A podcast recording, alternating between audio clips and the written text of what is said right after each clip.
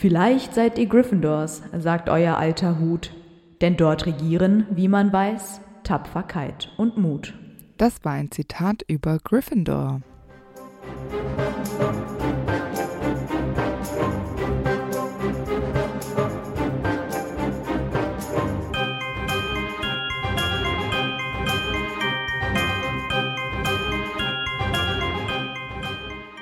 Hi, ich bin Amber. Und ich bin Antonia. Und wir sind die Schokofrösche. Und heute auf unserer Schokofroschkarte ist Godric Gryffindor. Der irgendwann vor 1976 geboren ist, und zwar im heutigen Godric's Hollow. Gestorben ist er irgendwann im 11. Jahrhundert. Wir kennen ihn als einen der vier Gründer Hogwarts, Besitzer des Gryffindor-Schwerts und als besten Freund von Salazar Slytherin. Gryffindors Nachname hat ja Ähnlichkeit zu dem Fabelwesen Greif, also auf Englisch Griffin. Und dieses Fabelwesen besteht aus halb Löwe und hat aber den Kopf und die Flügel eines Adlers. Und Dor, also D-O-R, bedeutet im Französischen aus Gold, was ja sehr gut zu den Gryffindor-Farben passt. Und im Englischen Dor, also wie das gleiche wie bei Dumbledore, äh, bedeutet zum Beispiel auch Geschenk von. Also könnte Gryffindor als Godrics Nachname bedeuten entweder der Greif aus Gold oder Geschenk des Greifes. Hm. Ich habe mir noch aufgeschrieben, dass äh, Gryffindor in anderen Sprachen ja anders übersetzt worden ist, Mhm. wie bei den Italienern zum Beispiel Gryffindoro. Gryffindoro und die, die Norweger sagen irgendwie Griffing. Wir kennen Godric von seinem Porträt, was ihn als großen Mann zeigt, der sehr muskulös ist, mit wallender roter Mähne mit Bart. Er hat grüne Augen mit pfirsichfarbener Haut. Und außerdem trägt er so rote Schwertstulpen, das trägt man so über den Händen mit goldenen Details. Dazu trägt er wohl aufwendige Gewänder mit ebenso aufwendigen Mustern an den Ärmeln und Godric zeichnet sich aus durch einen strengen, kraftvollen Blick. Ich finde, er ist so das Klischee Mann. Ja. Also klar, die damalige Zeit natürlich auch, aber so sein Auftreten mit so Bart und diesen Haaren und kräftig und dieser strenge Blick, das klingt alles so nach so einem richtigen Mann, wie er im Buche steht. Ja, wahrscheinlich äh, stimmt das wohl. Wir wissen nichts über Godrics Zauberstab. Wir wissen auch nicht, ob er ihn gar selbst gemacht hat. Ich finde die Idee eigentlich echt ganz cool, dass die ihre Zauberstäbe selbst geschaffen haben. Naja, dann wären die auf jeden Fall sehr ursprünglich und genau individuell personalisiert. Genau. Und dann würde es wahrscheinlich wirklich wie die Faust aufs Auge passen. Deswegen sind die ja wahrscheinlich dann auch so mächtig, weil die es einfach genau Ja. nach ihren Wünschen gemacht Ja, haben. das stimmt schon. Wir kennen seinen Patronus nicht. Vielleicht kann er auch keinen gestaltlichen Patronus beschwören. Aber wenn, dann ist es natürlich der Löwe. Ja, da sind wir uns auf jeden Fall einig. Sofort. Und als Irrwicht habe ich mir gedacht, irgendwann vielleicht mal die Schlange. Hm. Aber weiß er, dass es die Schlange ist? Also er weiß ja nicht, dass der Basilisk in Hogwarts ist, oder? Ja, aber ich meine nicht den Basilisken, sondern Schlangen allgemein, weil. Okay, also übertragenen Sinn. Ja, okay. genau. Ich habe es ein bisschen plumper gehalten und zwar habe ich gedacht, so ein, also dass er so ein Duell verliert. Das ist Mhm. natürlich ein bisschen schwierig darzustellen. Und dann habe ich gedacht, das ist auch ein bisschen albern schon wieder, dass sein Arm verletzt ist oder amputiert, sodass er sich nicht mehr duellieren kann. Oder dass sein Zauberstab zerbrochen ist. Zauberstab und Schwert, Mhm. Genau, weil er duelliert sich ja auch gerne mit seinem Schwert. Genau. Das könnte der Irrwicht auch darstellen, da- wenn die zerbrochen sind. Ja, genau. Wie man sich dann darüber lustig macht, um den Irrwicht loszuwerden, ich weiß es auch schon wieder nicht. das ist die Frage bei allen Irrwichten, ne? ja. Naja, zu Godrics Kindheit und Familie wissen wir natürlich auch nicht viel. Offenbar war ja zu Godrics Zeiten Godrics Hollow ähm, nur so ein kleines Moor, denn so betitelt es der sprechende Hut in einem seiner Lieder. Und der Ort wird ja erst nach Godrics Tod nach ihm benannt. Also vorher war es ja anscheinend ein Ort ohne wichtigem Namen. Godric ist ja sehr robust und er hält viel aus, also wahrscheinlich musste er schon früh zu Hause mit anpacken ähm, den Eltern helfen und so und auch diese Werte, für die er ja steht, also diese Männlichkeit, Stärke und Mut, das wird ja auch wahrscheinlich bei seiner Familie schon hoch angesehen sein. Und ich könnte mir vorstellen, dass sein Vater vielleicht Ritter war oder so. auch wegen des Schwertes. Ich finde, das würde ganz gut passen. Und Godric ja so mehr oder weniger in dessen Fußstapfen dann getreten ist. Vielleicht hat er dann als Kind schon die Rolle des Mannes übernommen, Mhm. des Beschützers quasi, weil da war das Patriarchat ja jetzt wirklich noch ein anderes, als es äh, heute ist. Und dann könnte man davon ausgehen, dass er vielleicht sogar auch Geschwister hatte. Früher hatten ja meistens viele Kinder. Da war er der Älteste und hat dann quasi seine Mutter und seine Geschwister beschützt, während der Vater auf Ritterbeutezug war oder was Ritter halt so machen. Genau. Deswegen Könnte könnte ich mir auch sein. vorstellen, dass er auch kämpferisch bestimmt schon sehr früh ausgebildet worden ist, von Ja. wahrscheinlich auch von seinem Vater, weil er ja auch als der beste Duellant seiner Zeit gilt. Und das beweist du ja nicht nur, wenn du zu Hause rumsitzt, sondern er muss ja irgendwie alles wegduelliert haben, was nicht bei drei auf den Bäumen war. Und er ist ja auch sehr offen für alle. Vielleicht war Mhm. auch seine Familie irgendwie in dem Dorf, hatte vielleicht irgendwie eine tragende Rolle, dass sich viele Leute quasi um sie geschart haben und er eben niemand auch abgewiesen hat. Vielleicht, Mhm. vielleicht konnten die ja auch irgendwie sonst noch was Besonderes, was sie teilen mussten. Ja, oder vielleicht waren die auch so die Beschützer des Ortes, Ja. dadurch, dass der Vater eben kriegerisch unterwegs war. Aber dass die so, dann ne? quasi jeden beschützt haben, weil Ja, genau. die ja schon auch sehr offen sind für jeden und alles und er ja, genau. Also sehr tolerant einfach. Gen- ne? ja, genau, das ist ein gutes Wort. Das trifft ziemlich auf den Punkt. Genau. Ja, wir wissen nicht, dass Godric Nachfahren hat. Also bei den anderen Gründern ist das ja durchaus auch immer Thema.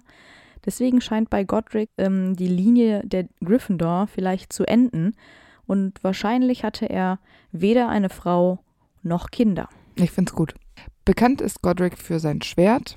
Das Schwert ist ein tausende Jahre altes, von Kobolden geschmiedetes Schwert. Es ist hergestellt worden ungefähr um 900 irgendwas, also spätes 10. Jahrhundert. Godric kauft es von dem Kobold Ragnuk dem Ersten. Ja, und das führt natürlich wieder, wie üblich bei den Kobolden, zu Konflikten, weil als sie es fertigstellen, wollen sie es eigentlich gar nicht weggeben. Also sie wollen es dann quasi wiederhaben von Godric, ähm, kaum dass sie es abgegeben haben.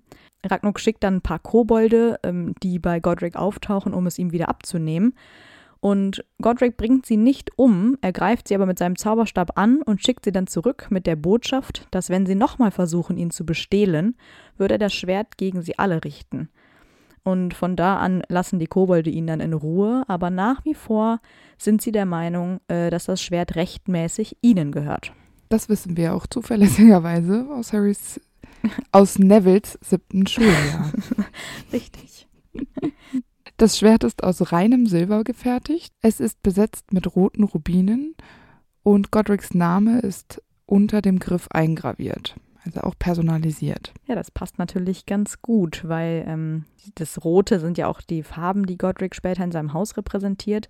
Aber dann müsste das Schwert ja eigentlich aus Gold sein, damit es passt, weil Silber ist ja eher so Slytherin-mäßig. Aber es wäre natürlich zu schwer gewesen, so ein Schwert aus reinem Gold. Das Koboldsilber ist immun gegen Staub und Schmutz Genau. und natürlich auch super teuer, weil auch so gut wie unkaputtbar. Ja, und es nimmt ja nur das auf, was es stärkt, wie zum Beispiel das Basiliskengift. Genau, deswegen kann es natürlich dann später auch gegen die Horcruxe benutzt werden. Angelehnt ist das mit dem Schwert natürlich irgendwie so an Excalibur von König Arthur. Die haben ja auch äh, zu einer ähnlichen Zeit gelebt und dann sind einige Parallelen, zum Beispiel, dass Harry das Schwert aus dem See fischen muss, während bei König Arthur die Herren vom See Arthur das Schwert Excalibur zum Ersatz schenkt. Beide Schwerter verleihen dem Besitzer besondere Kräfte und das Schwert Excalibur kann nur vom wahren Herrscher aus dem Stein gezogen werden und Harry zieht das Schwert aus dem Hut, weil er eben ein wahrer Gryffindor ist. Mhm. Ich find's gut. Wir wissen ja jetzt schon, dass Godric als der talentierteste Duellant seiner Zeit gehandelt wird. Und ich hatte das ja schon bei Rowena in der Folge gesagt, es ist nur klar, dass er und andere sehr begabte Zauberer sich irgendwann über den Weg laufen würden. Kommunikation ist für Zauberer ja sicherlich sehr viel einfacher, als es für Muggel zu dieser Zeit ist. Und so suchen die diese ganzen talentierten Zauberer eben nach einer neuen Herausforderung und wollen nicht stehen bleiben. Von den vier Gründern versteht er sich ja besonders gut mit Salazar Slytherin. Die anderen sind halt auch einfach nur Frauen und Godric vielleicht auch so ein bisschen zu soft und zu langweilig. Da kann man nicht richtige Männergespräche führen.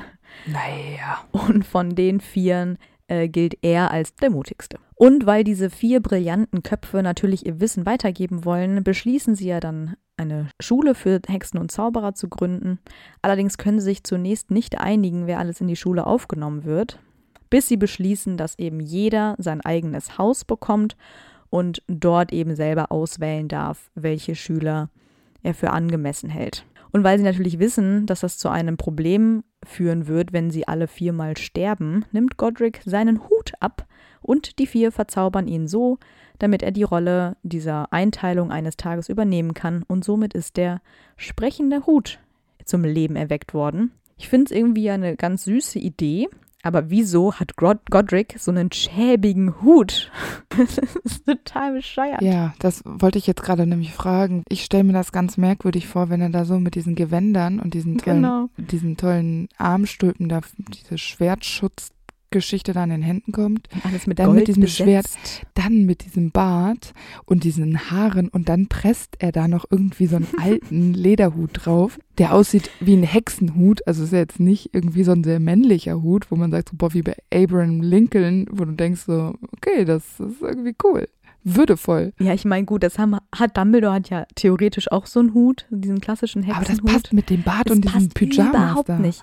Und ich finde auch, eigentlich hätte so viel besser so ein Ritterhelm gepasst zu ihm Ja. oder so. Und wenn schon ein Zaubererhut, dann doch irgendwie ein edler, mit Gold besetzt und vielleicht mit in Rot, passend zu seinen Gewändern und nicht halt so ein Ranzhut. Ja, oder sowas wie eine Krone. Hätte ich jetzt auch cooler gefunden, ehrlich Oh, gesagt. Und vor allem, also ich meine, natürlich könnte man jetzt argumentieren, ja, aber der ist ja auch schon tausend Jahre alt, bla bla bla. Ja, aber der Ja, ist also dann- magisch. Ja, eben. Dann hat er sich zu gut gehalten. Ja, also ein tausend alter Hut, den hätte es jetzt auch nicht mehr gegeben, wenn der altert. Ja, also ist er definitiv magisch und altert halt eben nicht so. Äh, aber dann ist das wirklich einfach nur noch ein altes, ranziges Teil. Ja, genau. Vielleicht war Godric auch einfach geizig und wollte seinen guten Hut nicht abgeben und hat gedacht, ah, hier hinten im Schuppen habe ich noch einen alten. Den nehmen wir jetzt. Vielleicht hat dieser Hut vorher dem Hausmeister gehört. Und Ja, er hat dann einfach so, der lief halt so vorbei und er hat einfach so an dem Zipfel so festgehalten und so den verzaubern wir jetzt. Der macht es jetzt den Job. Wahrscheinlich. Ja, Ja. ich weiß es nicht. Ja, was Godric und auch die anderen zwei Gründerinnen nicht wussten, war ja, dass Salazar im Schloss eine geheime Kammer eingebaut hat, in der er ein Monster versteckt, was die Schule ja letztendlich von den Muggelgeborenen bereinigen soll. Er selbst, so die Theorie, hat wohl auch einen geheimen Ort ohne das Wissen der anderen in Hogwarts erbaut.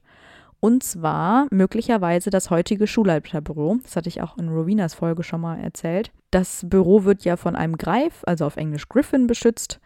Und dann ist ja wieder total passend, passend wegen Griffin Door, ne? Also Wegen Tür diesmal. Ja, Diesmal die total Tür. geil.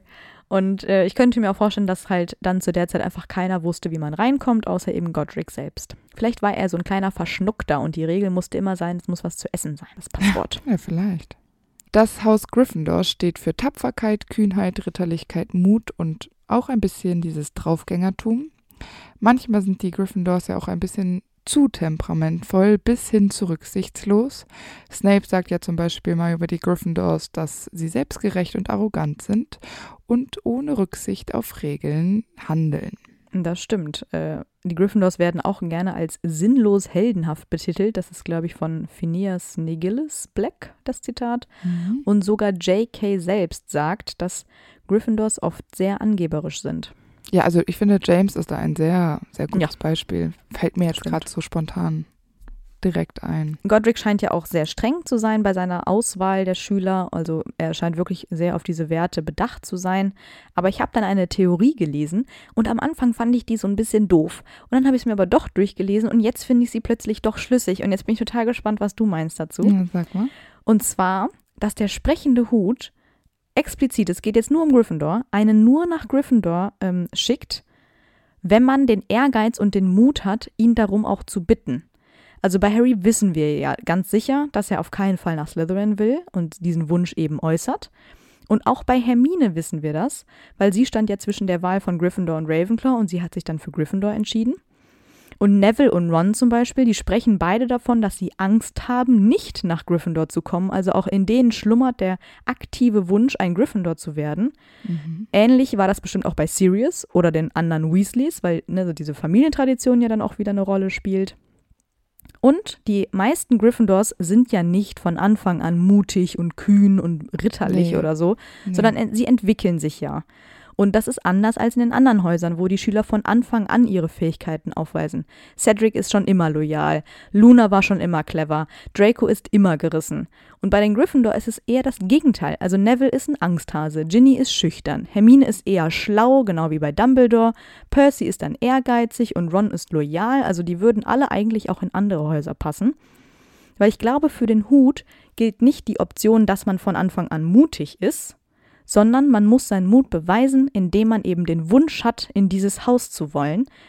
Wir sehen auch in den Büchern nie die Situation, wo der Hut den Kopf berührt und sofort Gryffindor schreit, wie bei Slytherin zum Beispiel, wenn Draco den Hut aufsetzt, mhm. sondern er wartet immer, also als würde er quasi noch auf diesen inneren Wunsch warten des Schülers mhm. und nur die Mutigen werden dann sozusagen damit belohnt, dass sie dann auch wirklich nach Gryffindor kommen. Ja, und bei so Familien wie bei den Weasleys finde ich es eigentlich auch ganz logisch. Die fragen wahrscheinlich quasi, weil sowieso schon alle Gryffindors genau, waren. Genau, ja. Und dann sagst du auch, ich möchte mit zu meinen Geschwistern. Also da ist quasi dann der Wunsch, der Mut. Genau. Ja, finde ich eigentlich ganz schlüssig. Und es ist ja auch wirklich so, wer sich wünscht, mutig zu sein, der wird es dann ja auch. Weil du weißt ja, für was das Haus steht, ne? Ja, das stimmt schon. Und dann ist es das quasi, ja, okay, du möchtest nach Gryffindor, da sind halt die Mutigen, ja, dann muss ich auch mutig sein. Also es ist halt quasi so ein, so ein Kreis, ne, der sich dann halt schließt, wenn du dann auch wirklich in dem Haus landest. Naja, das entspricht jetzt nicht unbedingt meiner Theorie. Das, äh, meine Theorie, ich wiederhole das jetzt zum 18. Mal, ist ja, dass der Hut nicht für den Moment bewertet, sondern quasi den Lebensweg schemenhaft schon äh, vor sich sieht und dann ist Neville natürlich nicht mutig und natürlich ist Ginny noch nicht super offen und das Supergirl, das sie am Ende ist, sondern das ist ja immer eine Entwicklung. Ja. Aber was ich ganz interessant finde, was du gesagt hast, ist diese Entwicklung und diese Gryffindor-Schüler machen die größte Entwicklung durch. Genau. Ich bin mir jetzt nicht sicher, ob ich Dracos Entwicklung als wahnsinnigen Fortschritt nee. ähm, verbuchen wollen würde. Und mutig ist es auch nicht. Nee, aber auch so, ein, so eine Luna, die ist schon immer irgendwie so, wie genau. sie ist. Also da, ja. da passiert nicht so viel. Und die Gryffindors machen aber riesige Schritte. Also gerade anhand von Neville. Ähm, finde ich, ist das. Oder auch Percy, der ja genau. erst ist er ganz normal, dann wird er immer arroganter, dann koppelt er sich von der Familie ab und plötzlich findet er zurück. Und das sind immer so Entwicklungen und Kreise, die sich schließen. Aber auch Ron und äh, ja, Ginny auch, die machen auch ja, die gleiche genau. Entwicklung durch. Ne? Eben. Ja, das stimmt. Ja, deswegen, ich, ich glaube schon, also ich glaube auch das, was du sagst, das, was der Hut so ein bisschen vorausschaut, aber ich meine, ja. du bist ja auch der Herr deiner eigenen Entscheidungen. Und wenn du dich eben dafür entscheidest, in dieses Haus zu wollen und du ja. dann auch deinen Mut quasi weißt, dass du den beweisen musst, dann entwickelst du dich ja automatisch ja. auch in diese Richtung. Also das hängt ja vielleicht auch ein bisschen zusammen. Ja, weißt du, das fällt, fällt mir gerade ein. Mein, ich habe mit meinem Papa letztens telefoniert und dann hat er gesagt, bei allen Entscheidungen, die du in deinem Leben treffen musst, du, du bist jetzt noch jung, sei mutig und heute ging mir das den ganzen Tag durch den Kopf. Mhm. Ich dachte mir, das war wie so ein Credo. Sei mutig, aber sei mutig, sei mutig. Und dann ja, manchmal fallen Entscheidungen dann einfach einfacher, weil du nicht mehr so mit dir haderst, auch was es wäre, wenn, sondern sei mutig, dann gibt es nur diesen einen Weg. Und so haben die Gryffindors das ja, vielleicht. Ja auch. Sei mutig, dieser eine Weg. Irgendwo läufst du hin. Und gerade in anderen Häusern läuft so ein bisschen ins Leere, ne? Das ist halt bei, bei Gryffindor irgendwie ein bisschen anders. Da gibt es irgendwie größere Ziele, wo es wo es hingeht. Ja, aber natürlich auch ein bisschen mit Druck verbunden, weil du dich irgendwie immer beweisen ja, musst und sind ja auch starke Persönlichkeiten da. Also das ist ja deswegen glaube ich fühlst du dich am Anfang, wenn du eben nicht da reinpasst, offensichtlich wie so ein Neville wahrscheinlich immer ein bisschen verloren, weil du ja. immer denkst, oh, ja, aber eigentlich bin ich ja gar nicht so. Ja, genau. Aber du wirst so. Genau. Und du wirst fantastisch sein. Ja. Ich finde es ich find's super. Ich finde die Theorie gut, ehrlich gesagt. Ja, ich, ich fand auch am Anfang fand ich es so, hm, hä, ja, aber warum? Nee. Aber dann dachte ich mir so, jo, eigentlich stimmt's voll. Aber ich muss kurz dazu sagen, das hat sich JK nicht so gedacht. Das ist das, was nee, wir daraus genau. interpretieren, was ja. Sinn ergibt.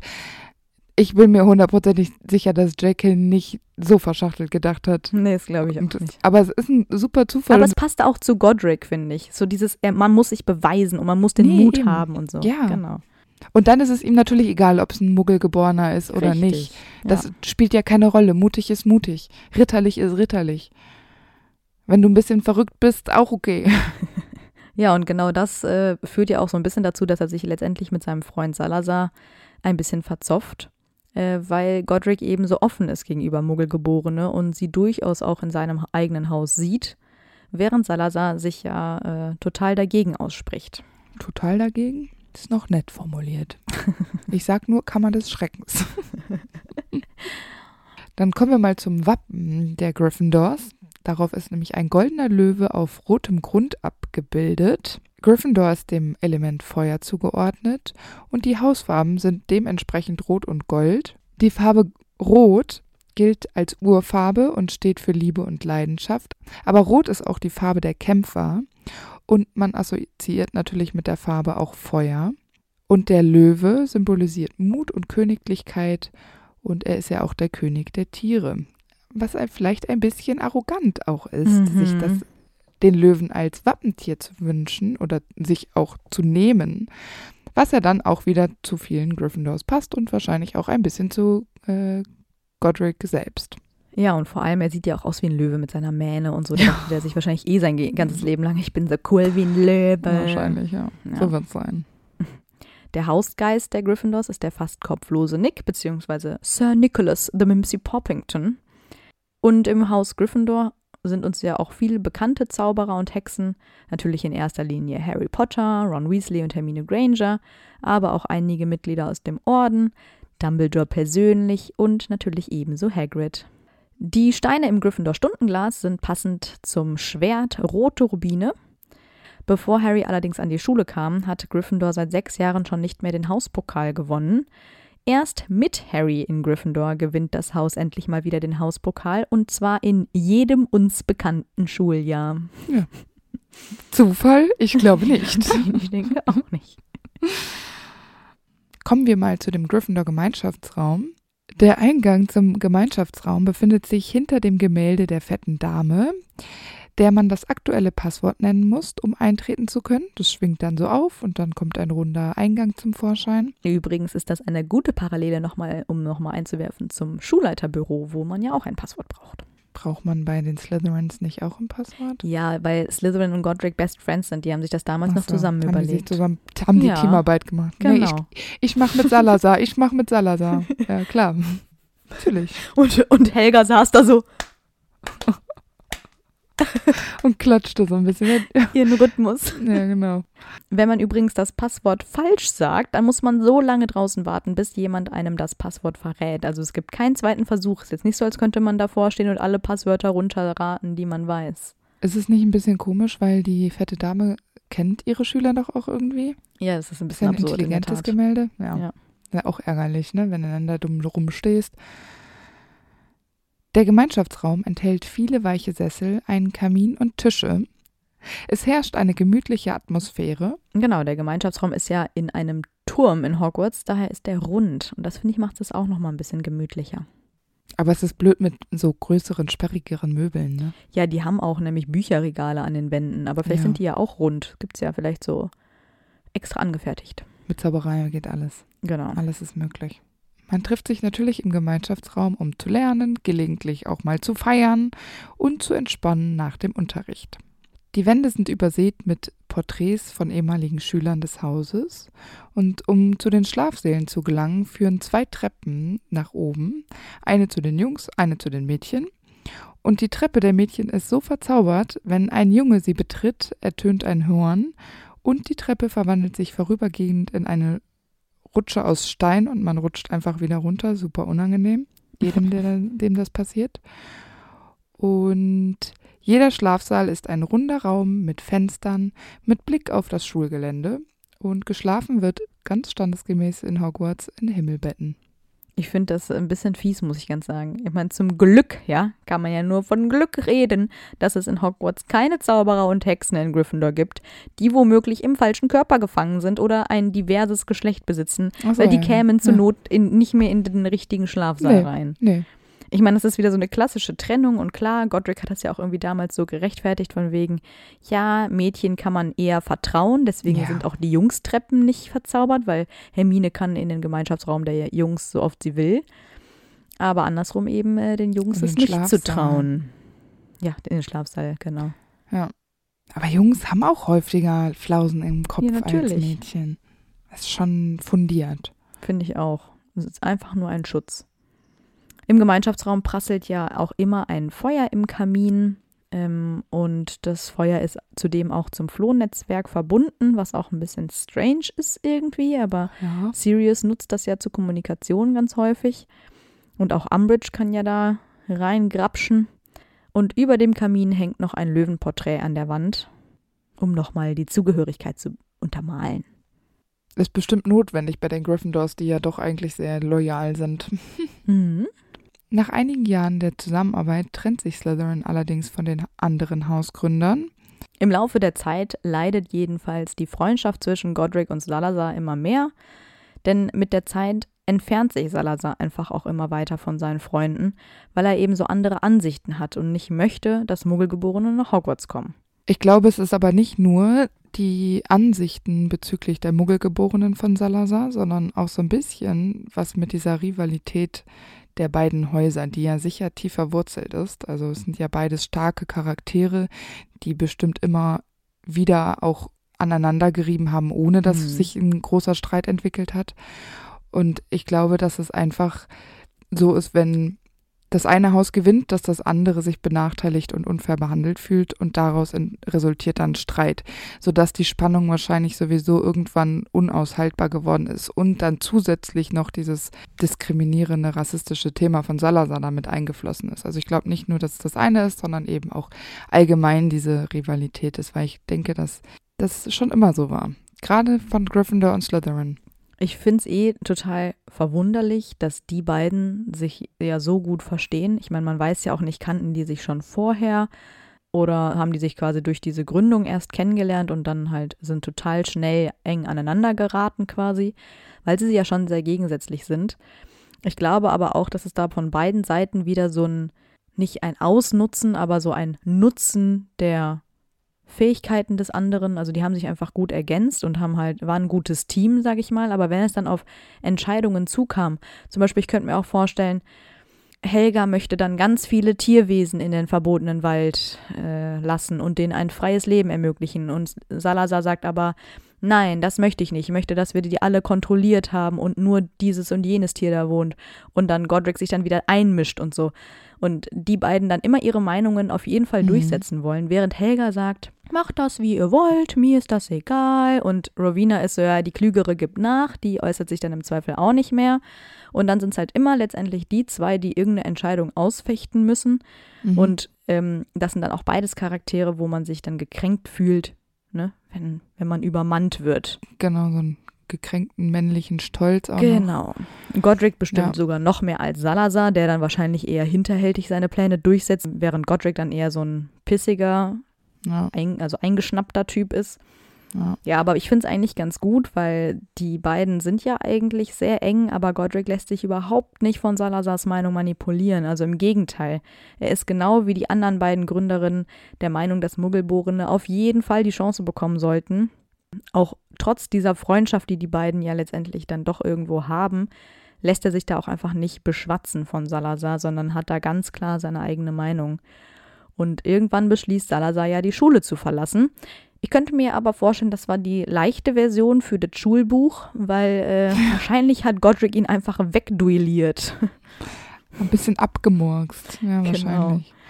Plötzlich war er einfach weg. Ja, ja, der ist Ja. abgehauen. Ja, In ja, Wahrheit klar. liegt er auf dem Grund des Sees oder so. Wahrscheinlich, ja. Nee, warte, wer ist die Krake im Ja, See? Godric. Ja, siehst du? So eine Theorie, ne? Ja, ja, genau. Finde ich blöd. Ja, und der bewacht dann Salazar da Genau, der noch. passt auf, dass er nicht zurückkehren Ja. kann. Ja, Hm. genau. Ja, ich glaube aber schon, dass es auch sehr schmerzhaft war für Godric. Ich stelle mir das so ein bisschen vor wie heutzutage, wenn plötzlich so dein bester Freund, mit dem man halt natürlich auch mal eine Meinungsverschiedenheit hat, aber eigentlich versteht man sich gut, dann so ein verschwurbelter Verschwörungstheoretiker wird und irgendwie immer nur Scheiße daherlabert. So, und du kannst einfach gar nicht mehr mit dieser Person diskutieren, weil d- der ist so eingefahren und irgendwann hast du einfach das Gefühl, yo, ich habe den halt einfach gerade verloren, weil der sich in irgendwas verrennt. Also ist mir persönlich zum Glück nicht passiert, aber ich glaube, das ist bei denen so. Aber denkst du, dass Menschen auch im 10. Jahrhundert schon so mit Gefühlen sich auseinandergesetzt hat? Ich glaube, da war auch vieles sehr impulsiv und gerade bei Godric und Salazar, die ja dann doch richtige Männer sind und auch Mhm. als das gelten wollen und beide dann immer meinen, ihren Willen durchzusetzen, weil das auch sehr männlich ist. Ich glaube, dass da das Bild des Mannes einfach noch ein bisschen anderes war und Das Gefühle mag da sein. tatsächlich nicht so viel zu suchen hatten. Aber ich glaube schon, dass es für die alle so ein Verlust war, weil sie waren die vier Gründer Ja, und ja, sie, das auf sie jeden standen Fall. für etwas und sie haben das zusammen aufgebaut, dieses Projekt. Und dann ist einer plötzlich weg. Das reißt ja schon eine Lücke rein. Alleine, wenn du dir überlegst, die drei sind nach wie vor an der Schule und das eine Haus hat keinen Hauslehrer mehr, hat keinen Anführer mehr. Ne, das ist ja dann irgendwie schon auch, ja, auch für die damalige Klatschpresse ein gefundenes Fressen. Gab es natürlich nicht, aber du weißt, was ich meine. Einfach so, Ich der weiß, Ruf hat natürlich auch gelitten und deswegen glaube ich schon, dass es, ähm, dass es auch nicht leicht war für die. Ja, vor allem, weil Salazar einfach nur verschwunden ist. Zwinker, zwinker, zwinker. Genau. Es ist nicht bekannt, wann Godric stirbt, aber nach seinem Tod hängt dann im Aufgang zum siebten Stock ein Porträt von ihm. Also man kann ihn dann betrachten, wenn man möchte. Und nach seinem Tod wird sein Schwert ja noch benutzt. Elvis Dumbledore benutzt es, um äh, den Ring der Gorns zu zerstören. Ron benutzt es dann, um das Medaillon kaputt zu machen. Und Neville benutzt das Schwert, um Nagini, den letzten Horcrux, zu töten. Und Harry hat es benutzt, um den Basilisken zu besiegen, was ja auch wieder Genau. symbolisch ist, weil durch das Schwert von Godric Gryffindor das Monster von Salazar Slytherin besiegt wurde. Ja, das stimmt, ja. Ich finde es bemerkenswert, dass äh, kein Gegenstand von Gryffindor ein Horcrux geworden ist. Also alle anderen Hausgründer mussten ja quasi einen ihrer Besitze abtreten, Hm. weil Tom daraus einen Horcrux gemacht hat. Aber bei Godric Gryffindor hat das eben nicht geklappt und deswegen nochmal umso ein symbolischer Mehrwert, dass eben genau das Schwert das auch noch ist, was diese Horcruxe besiegen kann. Aber vielleicht können Gryffindor-Gegenstände, die durch und durch Gryffindor sind, nicht mit einem so dunklen Zauber belegt werden, weil diese Rivalität da ist und das sich einfach nicht verträgt. Vielleicht, aber ich glaube auch ein, ein ganz großer Punkt dabei ist es, dass die beiden Gegenstände auch für Tom nicht so erreichbar waren. Der Hut liegt im Schulleiterbüro, der wird jedes Mal benutzt, den braucht man Ja. und das Schwert ist ja auch gesichert und taucht ja im Zweifel auch nur für einen echten Gryffindor auf und das ist äh, Tom nun mal leider nicht. Ja, das, das stimmt. Also, wenn einer, dann nicht er. Aber zu Gryffindor, zu Harrys Zeiten habe ich mir noch überlegt. Das ist ja dann ganz lustig, wenn er, wie du vorhin schon gesagt hast, wenn Harry dann nach Hogwarts kommt, vergibt Dumbledore ja mal großzügig Hauspunkte, Ja, ja. sodass ähm, Gryffindor ja dann ständig den Hauspokal gewinnt. Und auch ein bisschen gemein ist natürlich, dass McGonagall Harry die Chance gibt, schon im ersten Schuljahr Quidditch zu spielen und eben ihm diesen brandneuen Besen schenkt. Also die Regeln werden gerne mal angepasst. Genau. Und Harry nimmt als Gryffindor am Trimagischen Turnier teil. Das ist auch irgendwie was sehr Besonderes für das Haus Gryffindor und keine Normalität. Und deshalb ähm, dachte ich, das sind so drei Punkte, die ich mal eben festhalten wollte für das Haus Gryffindor. Ja, die, die kriegen halt einfach immer eine Extrawurst. Ja, das stimmt. Ich meine, wenn wir zu Slytherin kommen, dann habe ich da vielleicht auch eine Liste. Aber das ist personenabhängig. Ja, das stimmt. Ja, das stimmt schon. Was hältst du denn vom Haus Gryffindor an sich? Ich mag das. Ich bin, ich, ich habe nichts gegen Gryffindor. Ich finde es solide, es ist diese Arroganz und wenn ich an James und Sirius denke, dann finde ich es nicht so gut. Aber gerade in Harrys Jahrgang gibt es eigentlich niemanden, den ich so richtig kacke finde. Lavender. Ja, aber es ist okay so. Es können nicht alle perfekt sein. Ne? Ich bin, ich bin Ja. zufrieden mit diesem Haus. Also ja, ich mag diese Angeberei auch nicht so gerne. Also äh, schön und gut, wenn man mutig ist und ja, dann ist man vielleicht ein bisschen draufgängerischer. Ja, aber ich finde, man muss nicht immer sowas alles raushängen lassen. Das ja, aber das ist, nicht. geht wahrscheinlich so all- Hand in Hand irgendwie. Ja, ich glaube, weil automatisch, wenn du dieses Haus kommst, fühlst du dich schon wie, also als wäre es Ja. was Besseres. Und da, oh, nee. Ich weiß nicht. Aber ich, ich kenne auch Gryffindors und ich finde die super. Ich Liebe auch. Grüße an dieser Stelle. Ich kenne auch ein paar. Ist es okay? Also ich bin Ravenclaw und ähm, ich, ich kenne irgendwie viele Slytherins, muss ich sagen. Echt? Ich kenne die meisten Hufflepuffs. Nee, ich, also ich kenne viele Slytherins tatsächlich. Warum weiß ich nicht. Ich kenne nur mich als Slytherin. Mhm. Also außer jetzt Leute, die uns geschrieben haben, die auch Slytherin sind, aber jetzt nee, so im persönlichen so Umfeld. Freunden, ja, Genau. Nee, die meisten sind bei mir Hufflepuffs. Ich kenne viele Ravenclaws auch. Hauptsächlich, weil meine ganze Familie bis auf meinen Vater Ravenclaw ist. Ich habe nämlich alle gezwungen, diesen Test zu machen. Also falls sich hier einer fragt, das sind nicht alle Harry Potter-Fans. Ehrlich gesagt bin Ich ich auch die. Einzige. Aber ich habe alle gezwungen. Mein Papa ist, glaube ich, auch ein Gryffindor, fällt mir gerade ein. Mein Papa ist ein Hufflepuff und das passt perfekt. Ich glaube, meine Mutter war tatsächlich eine Ravenclaw und ich finde das auch äußerst passend wegen Kreativität und so. Stimmt, ja. Naja, Ah, so crazy. Ja, ja. Nee, ich finde es auch okay, weil ich finde, so ist äh, für jeden quasi was dabei und genau. wer sich in Gryffindor wohlfühlt, go for it. Denke ich auch. Sei mutig und ritterlich. Das ist ein wunderschöner Spruch zum Abschluss, Antonia. Ich Ja. freue mich, dass wir hier wieder zusammengekommen sind an diesem Ja, wundervollen Abend. Ein sehr später Abend. Wie immer. Die Folge ist nicht ganz so lang, aber wir hoffen, es hat euch trotzdem gefallen, ein bisschen mehr über Godric Gryffindor zu erfahren. Er war jetzt schon unser zweiter Hausgründer. Zwei kommen noch. Seid gespannt. Finde ich gut. Das hast du jetzt heute schon fünfmal gesagt. Finde ich super. Dann hören wir uns nächste Woche wieder. Tschüss. Tschüss. Und weil es so lustig war, gibt es jetzt noch ein paar Outtakes. Ich habe was zum Namen. Ja, Newtay. ich mir, nee, aber ähm, nee, Hast du dir schon gedacht? Ja. Tatsächlich. Okay.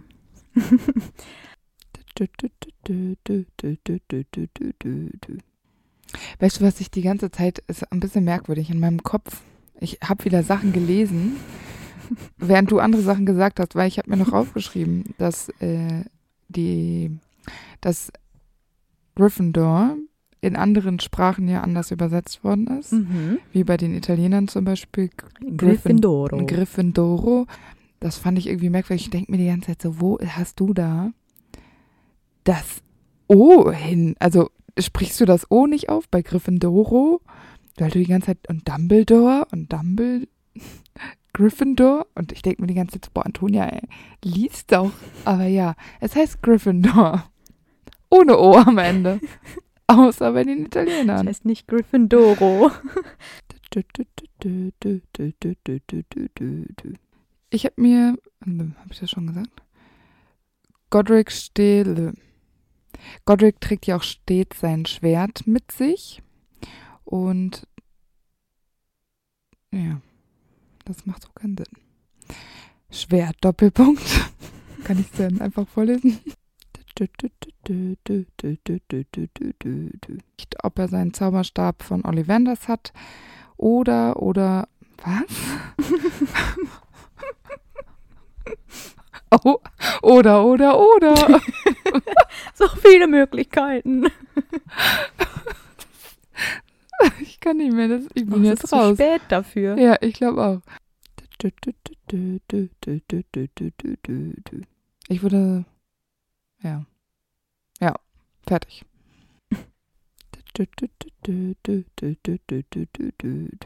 Wir kennen seinen Patronus nicht. Vielleicht kann er auch gar keinen gestaltlichen Irrwicht. Was? Gestaltlichen Patron.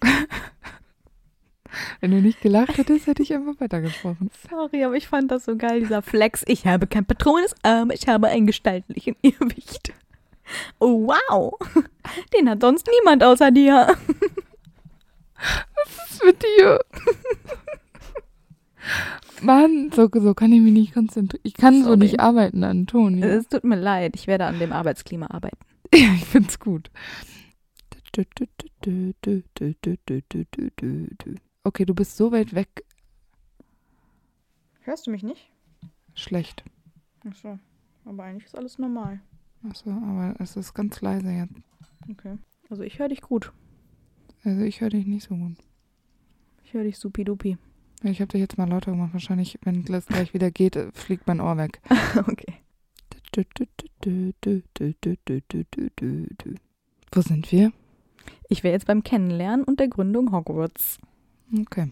Na, dann mache ich mal mit. Dann mache ich, dann mach ich jetzt auch mal hier was. Ach, nochmal.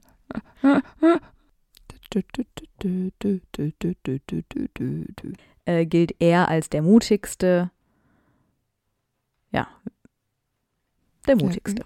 Ja, ich, ich kenne dein Problem. Darf ich die ganze Zeit.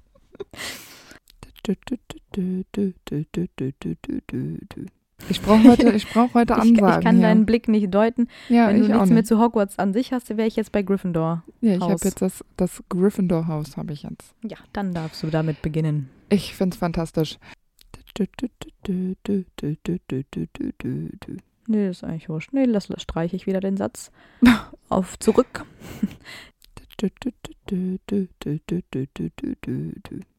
Und die Farbe ro rollt. naja, das ist äh, die typische Gryffindor, rollt Farbe. Wir haben 38 Minuten, das ist ein Scherz. Ja, und wir haben ziemlich viel komisches Zeug drin gemacht. Aber das Ja. ist dann so, Antonia. Das ist einfach auch mal so. Die werden schon Ja, klarkommen. ist super. Nee, wir machen das einfach. Ja, ich denke auch. Nach einigen Jahren der Zusammenarbeit trennt sich Slytherin dann ja ei trennt sich Slytherin an La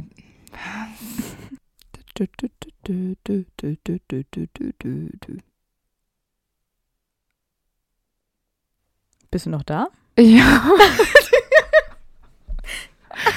Ich habe Ich gerade wusste gerade nicht, ob dein Bild festgefroren Nee, ist. ich, ich möchte das streiten. Was? Streichen meine ich. Also oder auch nicht, ich weiß nicht, ich bin verwirrt. Ich, Antonia, ich sehe auch nicht mehr so gut gerade. Soll ich anfangen und du grätscht einfach rein? Ja, ich gucke mal, aber es ist, Okay. ich habe einfach zwei Anfänge geschrieben und das macht alles keinen Sinn. Schatz, ich bin neu verliebt. Was? Da drüben. Das ist er. Aber das ist ein Auto. Ja, eben. Mit ihm habe ich alles richtig gemacht. Wunschauto einfach kaufen, verkaufen oder leasen. Bei Autoscout24. Alles richtig gemacht.